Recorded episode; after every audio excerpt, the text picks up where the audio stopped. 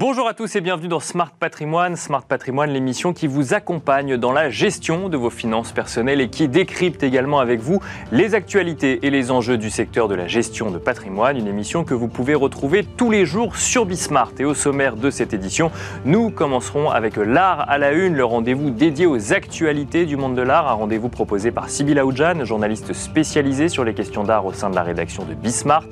Nous enchaînerons ensuite avec l'art à la une, l'interview. Nous aurons le plaisir de retrouver Yasmina Brasseur, ingénieure patrimoniale chez Bred Banque Privée, avec qui nous tenterons de comprendre ensemble la fiscalité en matière de cession d'œuvres d'art. Et puis enfin, dans la troisième partie de Smart Patrimoine, dans Enjeux Patrimoine, nous nous intéresserons au niveau de taux de crédit immobilier et à leur impact sur la dynamique de vente et peut-être de niveau de prix en matière d'immobilier résidentiel pour 2023.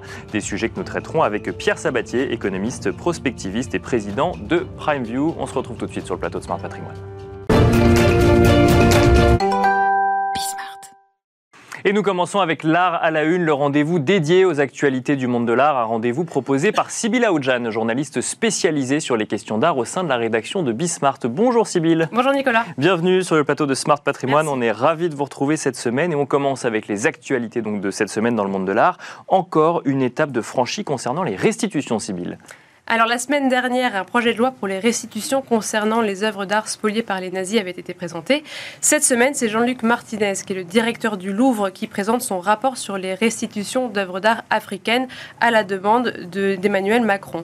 Cela concerne les œuvres d'art qui sont présentes encore aujourd'hui dans les collections publiques. Alors le point majeur du rapport, c'est de définir les critères de restituabilité, c'est-à-dire présenter quelles sont les œuvres d'art concernées par ces critères. Jean-Luc Martinez établit neuf critères. Alors pour résumer, d'abord, la demande doit émaner d'un État d'origine et celui-ci doit vérifier qu'un autre État ne fait pas la même demande sur les mêmes biens. Ensuite, on doit vérifier si l'acquisition auprès de la France a été illégale ou illégitime. Et enfin, l'État requérant doit aussi s'engager à garder la nature patrimoniale de l'œuvre d'art, donc c'est-à-dire faire en sorte que celle-ci soit encore présentée au public au sein du pays d'origine. Et aussi, les demandes ne peuvent pas s'accompagner de demandes financières. Si les critères euh, sont remplis, Sybille, comment se passerait la restitution? Alors, selon les propositions de Jean-Luc Martinez, l'œuvre passera ensuite en commission composée d'experts français et aussi d'experts du pays d'origine. L'avis, euh, ils émettront aussi ensuite un avis consultatif. L'avis sera ensuite validé par euh, un décret du Conseil d'État ou un accord intergouvernemental.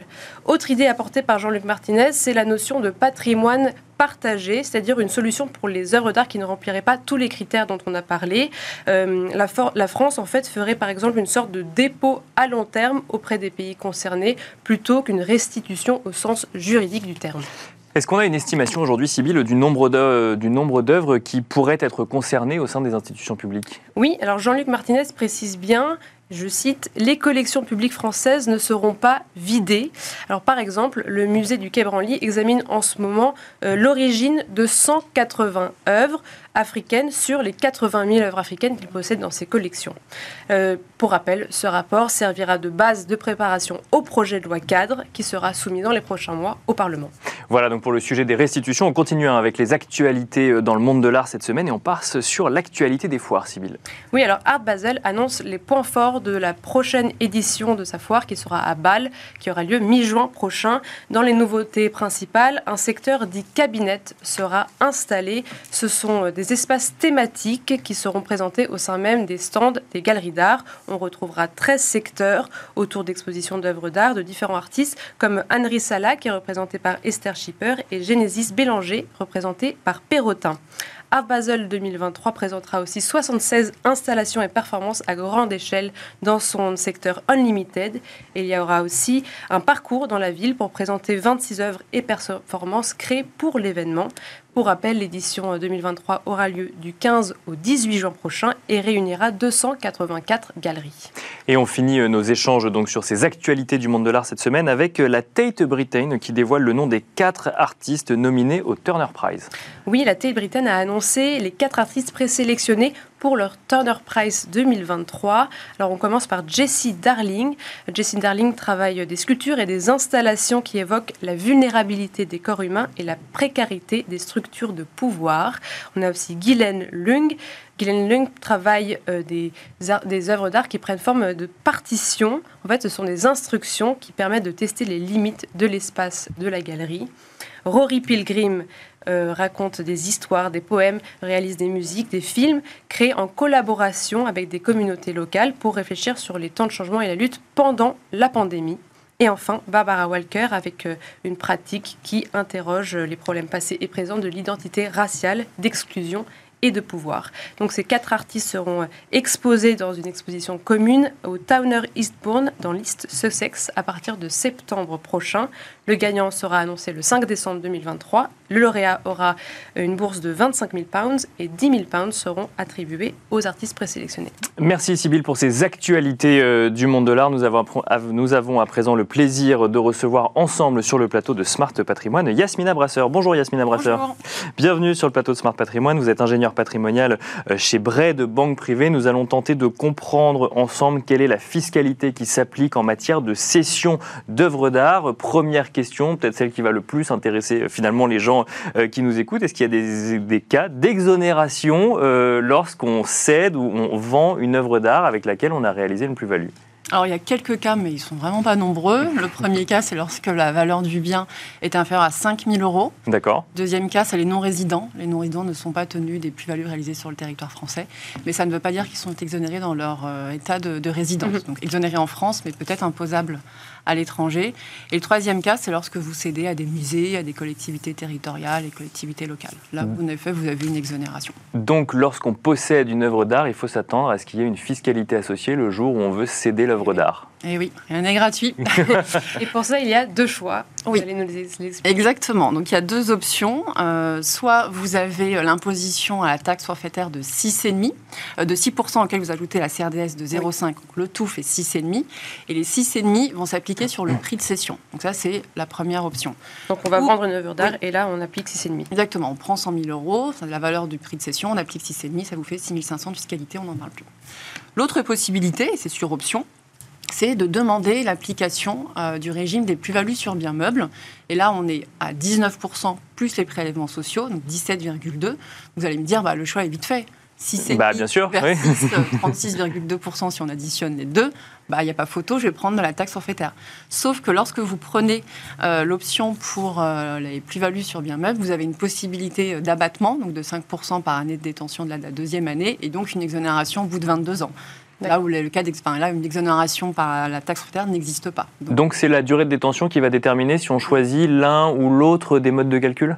Et si on a les justificatifs, parce que forcément, si on décide euh, d'aller chercher l'exonération parce qu'on a une détention longue, suite à une succession, héritage, donation, il faut pouvoir justifier la date et la valeur d'entrée dans le patrimoine. Donc, euh, ça peut être bah, l'acte d'achat, si vous avez fait tout simplement un achat euh, à degré à gré ou dans une maison de vente, ou l'acte de succession à la condition, encore une fois, qu'il y ait eu un inventaire de succession. S'il n'y a pas eu d'inventaire, ben, on ne pourra pas prouver la date d'entrée. Donc parfois, on est bloqué et on ne peut pas bénéficier d'exonération faute de justificatif.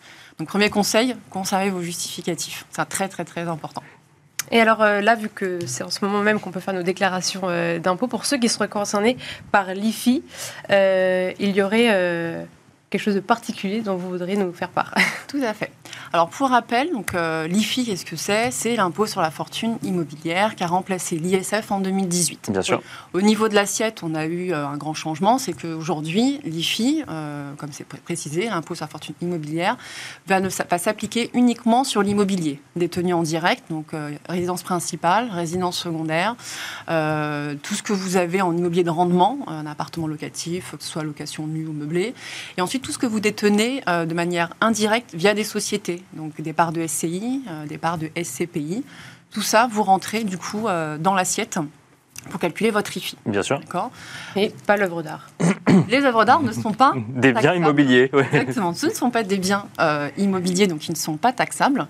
Mais pourtant, on va avoir, lorsqu'on cède une œuvre d'art, des, des impacts sur l'IFI, en particulier sur le plafonnement de l'IFI. Alors je m'explique.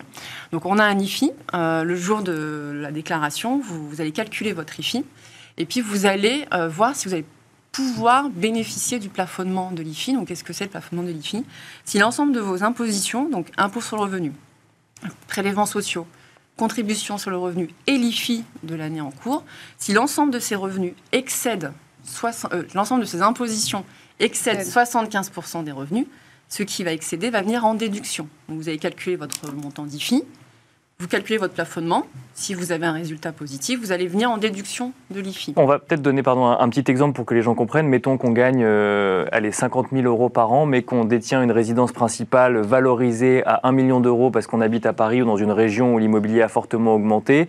La fiscalité va être conséquente alors qu'on n'aura pas forcément les moyens, avec les revenus qu'on aura perçus sur une année, de payer cette fiscalité. Exactement. Donc ça ne doit pas excéder 75% de ce qu'on gagne sur une année. Exactement. Et dans les revenus, on inclut l'ensemble des revenus. Les salaires, les BIC, Oui. les BIC, euh, les plus-values notamment sur les sessions d'œuvres d'art. Et c'est vrai que pour la résidence principale, petit aparté, ça peut être vite, euh, l'IFI peut se retrouver euh, en forme d'injustice parce que la résidence principale ne génère pas de revenus et parfois dans certaines régions, on se retrouve à être redevable d'un impôt et on n'a pas forcément les revenus en face. C'est pour ça que le plafonnement va venir un peu gommer cette injustice et, et permettre à tes contribuables moins, enfin, qui ont moins de revenus de Mhm. pouvoir faire face à, leur- à leurs impôts. Et c'est là où euh, le, le plafonnement de, de l'IFI va être impacté par une session d'œuvres d'art parce que, comme vous avez compris, on va calculer l'ensemble des, des impôts. Dans les impôts, Bien sûr. dis l'impôt sur le revenu, l'IFI, prélèvements sociaux, contributions sur les revenus.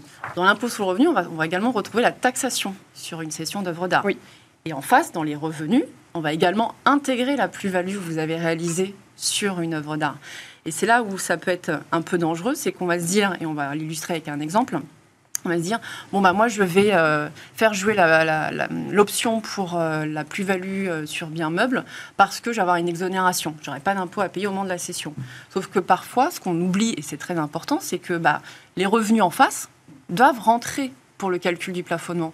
Et malheureusement, ce qu'on a gagné au moment de la cession de l'œuvre d'art, on là, voilà, pourrait le perdre au moment du plafonnement et on va se retrouver redevable de l'IFI parce qu'on on a gonflé le, revenu.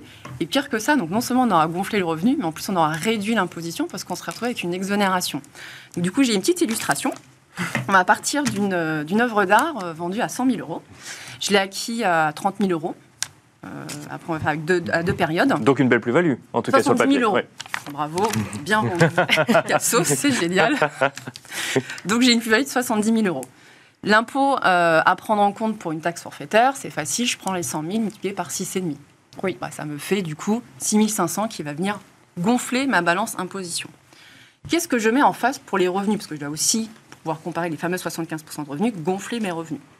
Là, le, le BOFIP nous a fourni une formule de calcul, toujours aussi simple à l'image de, de notre Code général des impôts français. Pour calculer les revenus, euh, qui va gonfler la partie revenus, on ne va pas prendre le- les 100 000, qui est le prix de cession. On va chercher, on va calculer de manière théorique cette plus-value.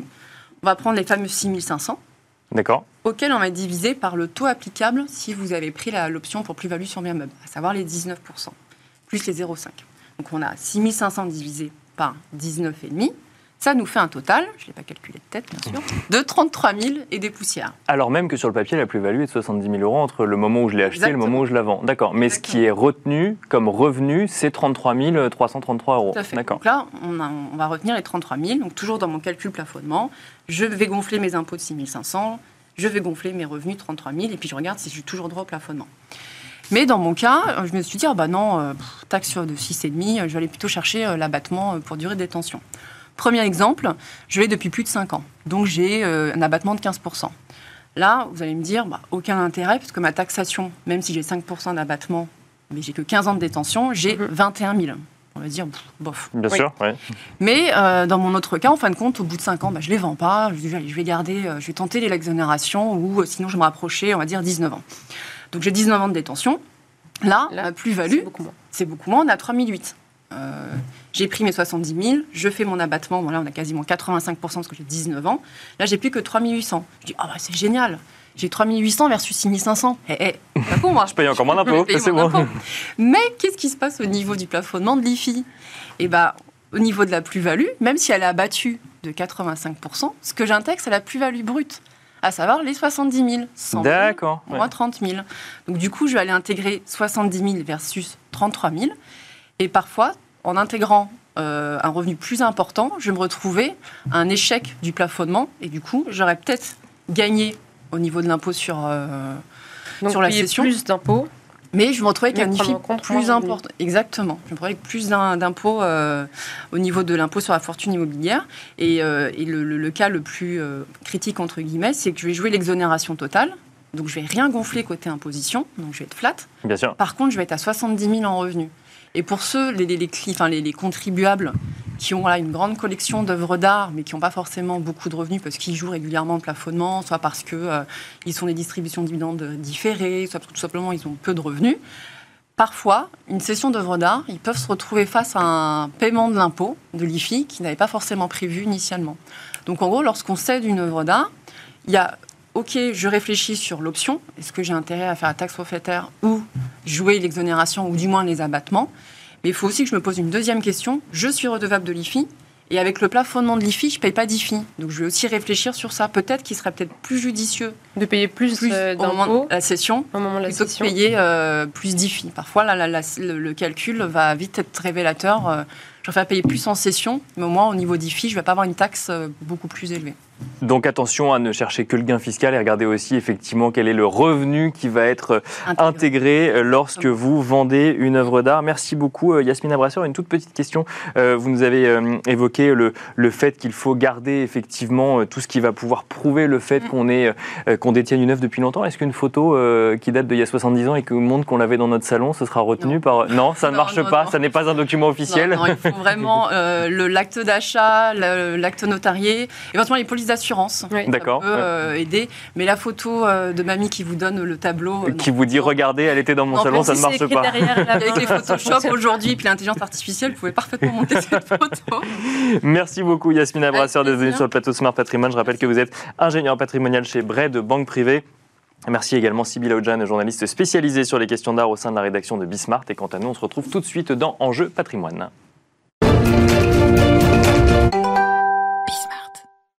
Et nous enchaînons à présent avec Enjeu patrimoine. Nous allons évoquer euh, ensemble le crédit immobilier, le niveau du crédit immobilier en France actuellement, un sujet qui alimente de nombreux questionnements depuis plusieurs mois. Et nous allons tenter de comprendre en quoi il peut avoir ou non un impact sur les dynamiques du marché immobilier en France en 2023. Pour cela, nous avons le plaisir d'être à distance en duplex avec Pierre Sabatier. Bonjour Pierre Sabatier. Bonjour. Bienvenue euh, donc dans Smart Patrimoine. Vous êtes économiste, prospectiviste et président de PrimeView. Pour commencer cette inter- interview, j'ai euh, j'ai sous les yeux alors le, taux d'usure qui sera pratiqué pour le mois de mai, maintenant qu'il est calculé mensuellement. Euh, on regarde donc pour les prêts immobiliers à taux fixe d'une durée de 20 ans et plus, le taux d'usure est passé à 4,52%. On est passé au-dessus des 4%. Le taux effectif moyen euh, donc euh, constaté sur les trois derniers mois est lui à 3,39%. On se rapproche des 4%, mais on n'y est pas encore. Première question, euh, Pierre Sabatier. Un emprunt immobilier avec un taux ou un TAEG euh, autour de 4% reste-t-il avantageux? On sent qu'il alimente beaucoup de craintes aujourd'hui. Pourtant, on entend euh, des personnes un peu plus âgées qui nous disent que il n'y a pas si longtemps, les taux étaient encore plus élevés que ça. Et faut-il s'inquiéter d'un taux qui avoisinerait les 4% en matière de crédit immobilier, Pierre Sabatier? Oh, je suis sûr que vous avez déjà une idée. En fait, la réponse à cette question est évidente. Évidemment que le monde n'est pas le même lorsque les taux tournent autour de 1% et euh, comparativement en fait à 4% comme aujourd'hui. Et nous n'en sommes qu'au début, c'est-à-dire que nous n'avons pas commencé véritablement à voir les effets, notamment sur le marché de l'immobilier. Euh, alors, la différence fondamentale par rapport au passé, c'est vrai que les taux étaient euh, plus élevés à une certaine époque, mais les volumes de dette en jeu n'étaient pas les mêmes. C'est-à-dire qu'aujourd'hui, les prix de l'immobilier, ils se sont ajustés avec des taux qui ont beaucoup, beaucoup, beaucoup baissé. Fait que la sensibilité au taux, du, la capacité d'emprunt, enfin, la capacité d'achat des ménages a été décuplée par rapport au passé. Ce qui fait que aujourd'hui, on est clairement face à un, niveau de stress inédit depuis extrêmement longtemps sur le marché de l'immobilier français. Euh, ça nous renvoie quasi aux années 90 et à la, à crise immobilière que le marché dans son ensemble avait connu, parisien y compris, donc avec des chocs de taux qui mettent sous pression la demande finale, parce que les prix de l'immobilier, c'est finalement pas autre chose que la réponse à cette question que vous posez au banquier, j'ai envie d'acheter, combien je peux avoir au regard de mes revenus? Mais alors, du coup, ce qu'il faut comprendre, c'est que dans un deuxième temps, on verra mécaniquement euh, les prix immobiliers baisser, ou alors c'est justement là le sujet de stress aujourd'hui, c'est que les Français sont euh, un peu plus endettés qu'il y a quelques années et que les prix de l'immobilier restent hauts. Alors oui, c'est qu'une question de délai. Vous savez, le temps, à la fois le temps de l'économie réelle et le temps des marchés financiers ou des taux d'intérêt n'est pas le même. Et évidemment, quand vous suivez ça au quotidien, il y a une forme d'empressement. Mais l'impact classique d'une augmentation des taux d'intérêt, ça met du temps à se formaliser dans la vie réelle, dans le comportement fait des agents et également dans les dynamiques de prix, notamment des prix d'immobilier. Je m'explique. Et c'est toujours la même chose. On est face finalement à presque à quelque chose d'assez traditionnel en économie. Alors vu que ça fait longtemps qu'on l'a pas vécu, beaucoup de gens l'ont pas vécu et donc en sont surpris. Mais la mécanique, elle est toujours la même. Quand vous avez une augmentation sensible des taux, immédiatement, et immédiatement, le marché du neuf se bloque. Ce qu'on a constaté en France déjà depuis l'année dernière. Pourquoi? Parce que le marché du neuf, c'est un marché de promoteurs qui doit faire face à un effet ciseau terrible qui s'appelle l'augmentation des coûts de production en conséquence de l'inflation hein, que le monde a connue depuis maintenant un an et demi. Donc les coûts de production augmentent et le pouvoir d'achat des gens qui sont censés acheter votre logement baisse. Parce qu'avec l'augmentation des taux, eh bien, quand les taux montent de 2%, eh votre banquier, à mensualité constante et horizon temps constant hein, en termes d'emprunt, eh bien, il va vous dire vous pourrez avoir 15% de moins. Donc vous avez à la fois en fait des coûts de production qui augmentent et une capacité à répliquer cette augmentation des coûts de production dans les prix de vente finale qui diminuent tout de suite, la promotion immobilière s'arrête. C'est vrai en France depuis maintenant le milieu d'année dernière, c'est vrai aux États-Unis depuis un an et demi, hein, depuis le début d'année 2022, avec des corrections qui sont massives. Hein. C'est moins 20, moins 30, moins 40% par rapport euh, au volume de, production des années précédentes. Donc c'est classique. Un, le neuf s'arrête tout de suite. Deux, qu'est-ce qui se passe? Il se passe que le volume de transactions souffre. C'est-à-dire que les prix s'ajustent pas tout de suite. Quand vous êtes un vendeur, vous avez en fait un bien à vendre, vous avez en tête le prix euh, de l'année 2021 ou 2022 euh, ou début 2022, et quand vous voulez mettre votre bien en vente, eh votre référence en termes de prix c'est celle-ci. Votre exigence en termes de prix c'est celle-ci. C'est pas qu'il n'y a pas de demande, il y a toujours un désir d'acheter de l'immobilier, mais la problématique c'est que ce vendeur qui veut vendre au prix de 2021 ou 2022 trouve pas preneur trouve pas preneur au prix pour une raison toute simple, c'est parce qu'en fait l'acheteur en face de lui peut pas mobiliser la même somme d'argent parce que le banquier euh, vous dit bah, si les taux sont passés de 1 à 4, vous aurez 25% de moins. Donc il y a un désir d'acheter, mais pas à ce prix-là. Qu'est-ce que fait le vendeur? Eh bien non, il ne baisse pas son prix tout de suite, il ne vend pas. Et c'est pour ça que naturellement, vous avez les volumes de transactions qui baissent. C'est déjà le cas en France, évidemment, c'est le cas aux États-Unis depuis maintenant 6 à 9 mois.